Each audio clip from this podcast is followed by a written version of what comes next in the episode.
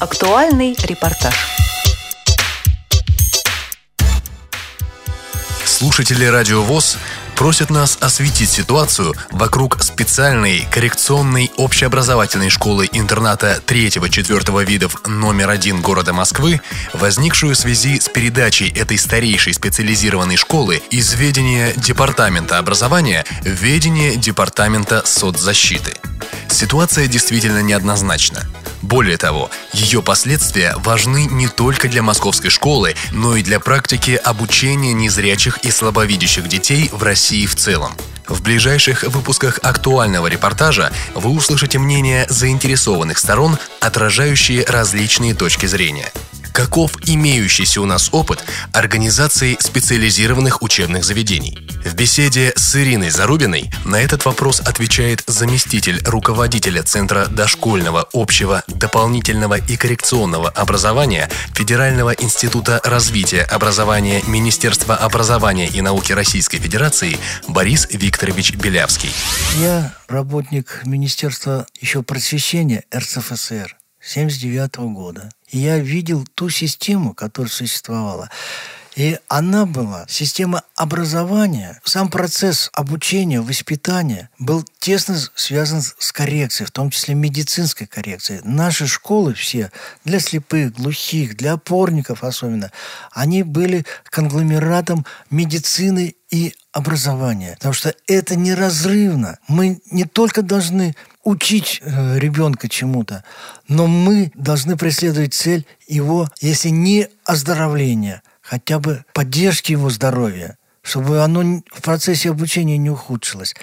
Но, к сожалению, э, началось все это в 90-е годы, когда медикам в системе учреждений здравоохранения стали платить больше, чем э, медикам, которые находятся в системе образования, в школах. Отсюда из образовательных учреждений ушли врачи, за ними ушли медсестры. И школа сегодня вынуждена идти на поклон к учреждению здравоохранения с просьбой сделать углубленный медицинский осмотр. Последние годы возьмем э, пример, ну, самый крупный наш мегаполис это Москва, где дифференцированная сеть специальных школ. Самое последнее, совершенно уникальнейшее учреждение, 44-я школа для детей с детским церебральным параличом, где в штатном расписании было предусмотрено 32 единицы медицинских работников. В том числе э, работали доктора наук, кандидаты медицинских наук. И решением здравоохранения их всех выводят из состава школы. И это решение поддержано к сожалению, департаментом образования Москвы мы не можем платить медикам. Зачем нужны кабинеты парафинолечения, массаж, ингаляция и многие-многие другие. Поэтому директор школы Николаенко Виктория Игоревна принимает решение уйти в систему социального обеспечения. А в департаменте соцзащиты она получает статус реабилитационного центра, в штатном расписании которого сохраняются все медицинские работники. Как это отразится потом на образовании? Мы знаем, что по закону об образовании образовательную политику имеют право вести только образовательные организации. Учреждения социальной защиты не вправе этого делать. Да, э, ну я разговаривал э, с Викторией Игоревной, она говорит, нам разрешат, но может это разрешат в Москве. Но ведь след за ней потянулись и другие школы. Это школа восьмого вида. И вот недавно мы узнали, что наша первая, самая старая школа, обучающая детей с нарушениями зрения, уходит с нового календарного года в систему соцзащиты. Вот это обидно. И как это отразится? Да, мы сохраним медиков, но сохраним ли мы теперь в их штатном расписании – учителей. Но для Москвы, может быть, они сумеют сохранить. Педагоги, учителя, воспитатели будут оторваны от учительского сообщества Москвы. Вряд ли они теперь будут ходить на общие городские августовские совещания, на педагогические чтения, потому что это другая система. И может остановиться профессиональный рост педагогов. Я боюсь именно этого, что снизится требования. У нас сегодня требования и так снижены к учащимся наших школ. Мы их как-то оберегаем, они и так ущербные. Да в чем они ущербные? Если правильно работать, если правильно поставлен образовательный процесс воспитания ребенка, он вырастает нормальным, но пусть не здоровым, но, как э, любит говорить и Олег Николаевич Смолин, и ректор Московского государственного гуманитарно-экономического института, где обучаются инвалиды-опорники, Вагив Дарушич Барамов, он говорит, это люди без ограниченных возможностей. Ситуация имеет также юридические и политические аспекты рассказывает заместитель председателя Комитета по образованию Государственной Думы Российской Федерации, вице-президент Всероссийского общества слепых Олег Николаевич Смолин. Ситуация вокруг интерната приобрела довольно накаленный характер, насколько мне известно, вплоть до того, что готовится акция протеста по поводу передачи интерната в систему социальной защиты. Эта передача определена распоряжением мэра Москвы Сергея Собянина – о котором коллектив интерната и родители узнали задним числом. Распоряжение сентябрьское. 4 октября в Государственной Думе мы встретились с управляющим советом, родительским комитетом и директором школы интернат номер один. Надо сказать, что мнения, как говорят в дипломатии, сторон разошлись. Управляющий совет единогласно проголосовал против передачи интерната в систему социальной защиты.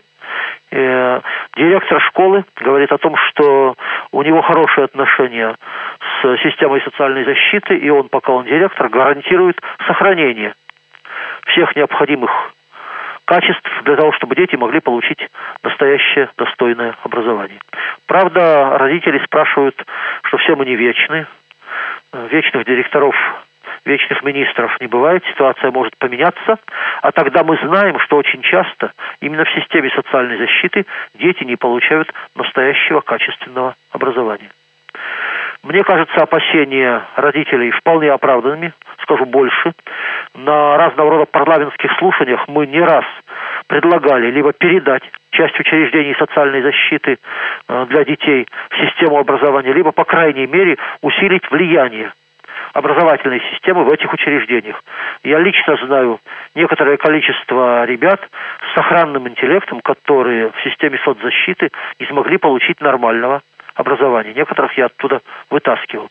Некоторые успешно социализировались в жизнь. Поэтому в ближайшее время есть договоренности о встрече по этому поводу, моей встрече с э, руководителем Департамента образования города Москвы Исааком Калиной и с руководителем социальной защиты Владимиром Петросяном. Но ситуация непростая. Если бы распоряжение мэра еще не было подписано, работать нам было бы гораздо легче. То есть, если бы в августе мы уже получили какую-то информацию по этому поводу, сейчас гарантировать результата никто не может, но все, что возможно, я сделаю. Я считаю, что мнение управляющего совета родителей в данном случае должно быть решающим.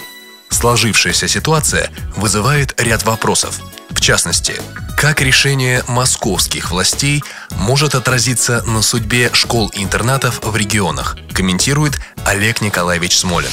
Дело в том, что это уникальное решение, именно московское. По моей информации, инициатором был как раз руководитель департамента образования Исаак Калина видимо, в какие-то схемы финансирования, применяемые в образовании, учреждения, интернаты для инвалидов не очень укладываются. Но я считаю, что в основу управления должны быть положены не удобства или неудобства схем финансирования управляющих чиновников. В основу должны быть положены интересы детей.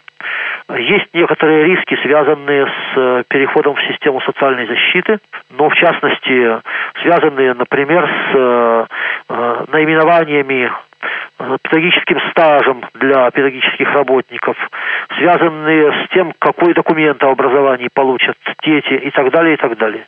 Может быть, конечно, оно и обойдется, но, но риски абсолютно реальны. И к тому же, повторяю, это э, линия в противоположно той, которая должна была быть. Мне кажется, нам нужно усиливать не составляющую, связанную с уходом, досмотром и так далее в учреждениях образования, а наоборот, усиливать образовательную составляющую в учреждениях социальной защиты. Каждый ребенок должен получить такое образование, какое только может. Олег Николаевич выразил готовность передать обращение тех, кто неравнодушен к судьбе специализированных школ в регионах, в форме депутатского запроса в Министерство образования и науки Российской Федерации. Пишите на электронный адрес смолин собачка дума.gov.ru или отправляйте факс по номеру 8 495 692 0068. В следующих выпусках актуального репортажа мы услышим мнение сотрудников школы-интерната номер один, а также членов родительского комитета школы. Передачу подготовили Ирина Зарубина и Олег Шевкун. С вами был Михаил Сидоренко. До встречи в эфире «Радио ВОЗ».